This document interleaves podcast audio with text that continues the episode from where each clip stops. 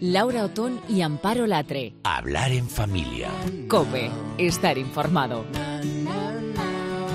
Y llevamos tiempo queriendo prepararnos alguna recomendación para el verano, porque sabemos que el que más y el que menos ya están con esos planes de viajes, que puede ser, por ejemplo, el pueblito bonito, que nos encanta, o la playa hermosa, que también es otra opción, pues tirando de apartamento de alguien de la familia, de alguien que nos deje, en fin, bueno, pues lo que viene a ser el plano económico, ¿no? Pero como según todas las encuestas resulta que los españoles hemos vuelto a viajar y además lo hacemos en familia y además los hijos opinan y además buscamos destinos que ahora se llaman friendly y es que son amables con la familia y además queremos consejos de blogueros que entiendan, pues tenemos el cóctel perfecto. Hemos llamado a nuestro bloguero de viajes, Pau García Solves, al frente del Pachingo, que tiene un blog de viajes en familia. Es compañero periodista y padre de dos criaturas que yo creo, Pau, que tienen tantos días de vida como kilómetros en el cuerpo.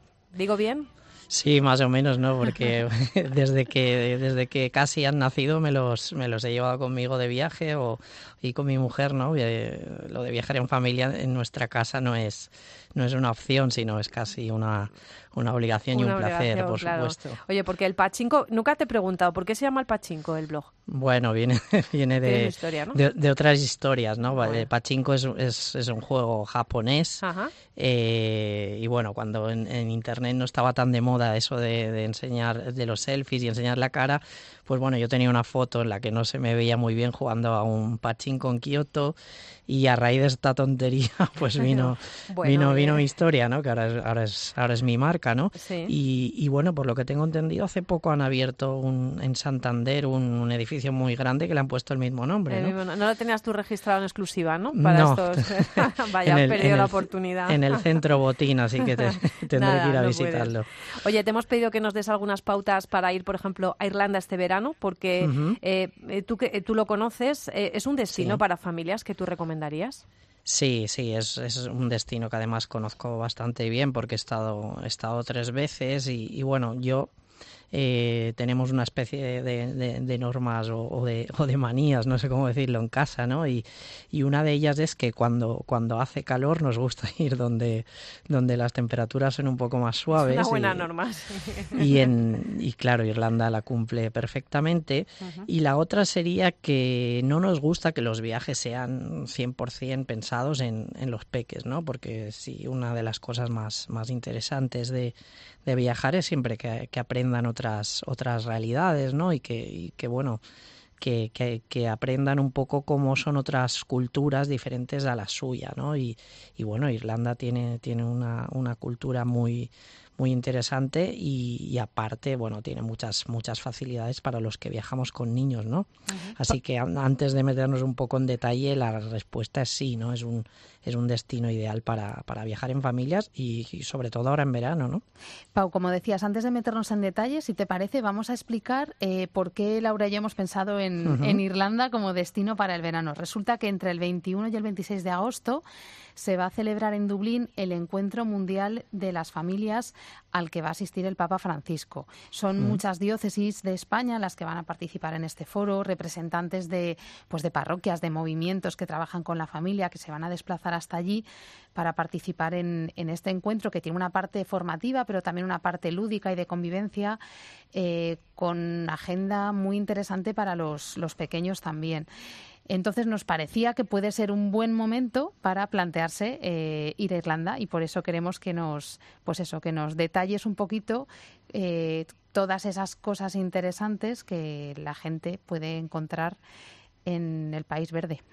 Sí, bueno, la, la, isla Esmeralda, ¿no? Sí. Es, es bueno, es un, es un país fascinante, ¿no? Donde donde ha habido grandes, grandes historias y todavía esas leyendas ¿no? Eh, que, que, muchas veces nos ayudan a, que los niños se, se involucren más en, en, lo que es el destino. ¿no?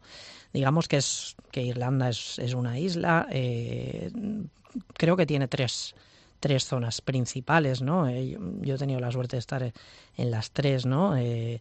Entonces también, también tiene, digamos que tres aeropuertos importantes, ¿no? que serían Dublín, en el, en el este del país, que además es donde va a ser este encuentro de las familias.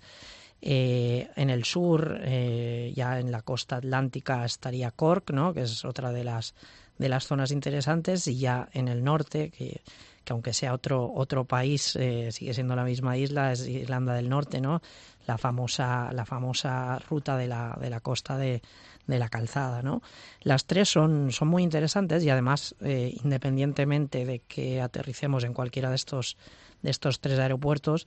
Luego mm, no es una isla con unas dimensiones eh, extremas, ¿no? Así que si, si nos da por, al, por alquilar un coche, pues podemos, podemos en pocos días quizás conocer todo, todo el país, ¿no? Incluso cruzarlo, ¿no? Una opción podría ser, por ejemplo, entrar por un aeropuerto, eh, como Score, por ejemplo, como decías, ¿no? Y llegar a, hasta Dublín, ¿no? O, al revés, gente que claro, que comience en Dublín a lo mejor este este viaje porque quieran estar ahí en el encuentro de las familias y luego diga, pues aprovecho y lo hago lo que dices tú, o bien para arriba o bien para abajo. Sí, es, es muy fácil moverse. Hombre, lo único que tiene esto es que ya sabes que si alquilas el coche en un aeropuerto, luego lo devuelves en otro, pues incrementa un poco el, lo que es bueno saberlo, yo no lo sabía. el presupuesto familiar, ¿no? Sí, bueno, estas cosas eh, siempre siempre ha ido en un pelín, pero vaya, lo normal sería entrar por por Dublín, ¿no? Lo que la zona que, que se denomina el ancestral este este de Irlanda y bueno, supongo que la mayoría de familias que vayan a este encuentro pues también aterrizarán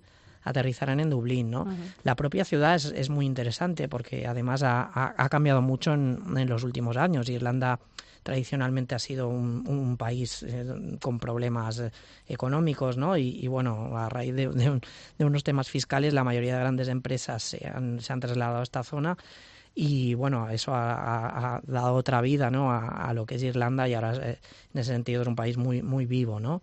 Tenemos en, la propia en Dublín ¿no? zonas o, experiencias interesantes para los peques como puede ser Dublinia, ¿no? que es una especie de, de museo que cuenta la historia medieval y, vikinga, ¿no? que también ha habido vikingos en esta zona del Atlántico.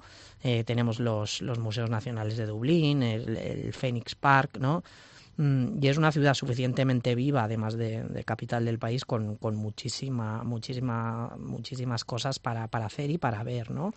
A partir de ahí, mm, después de disfrutar quizás un, un par de días de, de la ciudad podemos ir hacia, hacia otras zonas, ¿no?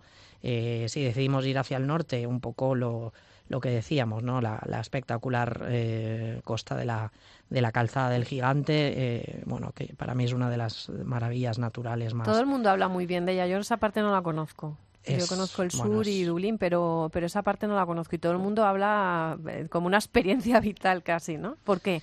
Por, por dos cosas. Primero, porque es, es algo único, ¿no? Digamos que, que la formación de, de, la piedra basáltica ha, logrado unas formaciones eh, que son muy, muy curiosas, ¿no? Eh, digamos, para mí es única en el mundo, ¿no? Porque es como como muchos pilares hexagonales que salen, salen de, del, del suelo y es, es, una visión realmente espectacular, mm, especialmente si tienes la suerte de que encima, encima te haga sol, ¿no?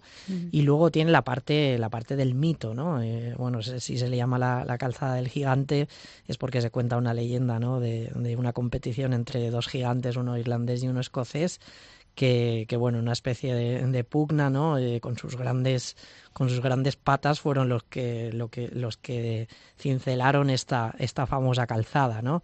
Ahí puedes introducir un poco a los peques en todas estas leyendas, también eh, hay una zona que se llama el Sendero de los Gobins, ¿no? Que, que, bueno, que contándoles todas estas pequeñas anécdotas, pues los puedes introducir más en el, en el viaje y que disfruten más, ¿no? Cerquita también hay otro, otro, otro lugar interesante, que es el famoso puente de Carricarret, ¿no? Que es, que es un puente con, con cuerdas, ¿no? Con lo cual le das un puntito de, de aventura, de intriga, ¿no? Que eso también le suele, le suele gustar a los peques, ¿no? Y bueno, mm, después de haber estado en Dublín y en, y en, este norte, en Belfast, que también hay un, un museo muy interesante sobre, eh, del Titanic, ya sabemos que, sí que Belfast fue una de las últimas ciudades donde, donde estuvo este, este enorme barco y también puede ser eh, interesante que los niños conozcan, conozcan este, este, este, este granito, ¿no? Eh, y luego, pues digo, del norte podríamos pasar al, al sur, eh, lo que ellos, lo que en Irlanda se denomina la ruta costera del, del Atlántico, que es una zona eh, repleta de, de castillos. Eh, la zona de Cork, pues cerca tiene el castillo de Blerny, ¿no? donde hay una famosa piedra que, también es muy divertido subir hasta, hasta lo alto de este castillo. Bueno, y, y dicen que quien besa, quien besa esta piedra obtendrá obtendrá la sabiduría, ¿no? Eh, hay que ir un poco... Total, nada, ¿no? sí, un poco con cuidado, ¿no? Y luego esta zona también tiene los, los famosos acantilados de Moher, ¿no? Que, que es otra de las, de las perlas naturales que, que tiene Irlanda, ¿no? Mm, además, mm, aparte de, que tiene mucha mucha naturaleza, mucha leyenda, mucho mucho castillo, ¿no? Es un destino que, que bueno, que pensando ya en el bolsillo no es no es digamos de los más caros de, de Europa ni mucho menos y luego a la hora de, alojarnos pues eh, están los famosos bed and breakfast eh, irlandeses no que son, para familias es ideal exacto para familias viene muy bien eh, suele ser gente acostumbrada a acoger viajeros, con lo cual te, te trata muy bien. Eh, a la hora del famoso bed and breakfast, ¿no? El breakfast suele ser de estos que que resucitas resucitan a un muerto, ¿no? son, son, son, desayunos famosos estos, ¿no? sí, es, de esa zona también, ¿no? sí, Escocia, las Irlanda. y los huevos, todo eso. Exacto, todo, desayunan todo. Entonces, bueno, yo creo que puede puede ser un destino muy interesante para, para ponerse para ponerse fuerte, respirar aire puro y bueno, cambiar un poco de, aires y tener esta parte esta parte cultural que yo considero tan, tan interesante cuando viajamos con peques, ¿no? Oye, Pau, tenemos un minuto solo para otro destino más, porque te pedíamos que no solamente quedarnos en Irlanda, si tuvieras que elegir, porque este le hemos elegido a Amparo y yo, pero si tuvieras que elegir, eh, ¿dónde se va la familia del Pachinko este bueno, verano? este verano la familia del Pachinko se va a Canadá. Ah, es verdad que nos dijiste, sí, sí, cierto, cierto. Cumpliendo un poco eh, lo que decimos, ¿no? De, de, destino un poco más, más caluroso, en este caso lejano, pero cerquita tenemos también cosas muy interesantes, ¿no? A nosotros, eh, bueno, bonito y barato, nos ha gustado mucho, eh, por ejemplo, la Selva Negra en Alemania, por ejemplo, la zona de la región de Salzburgo en Austria. Y bueno, aquí cerquita en España, ya que hablamos de destinos family friendly, ¿no? Eh, hace poco HomeAway ha, ha, hecho un, un estudio, un concurso y han ganado destinos como Conil de la Frontera, mejor destino de playa, San Sebastián a la mejor ciudad. Muy y, bonito.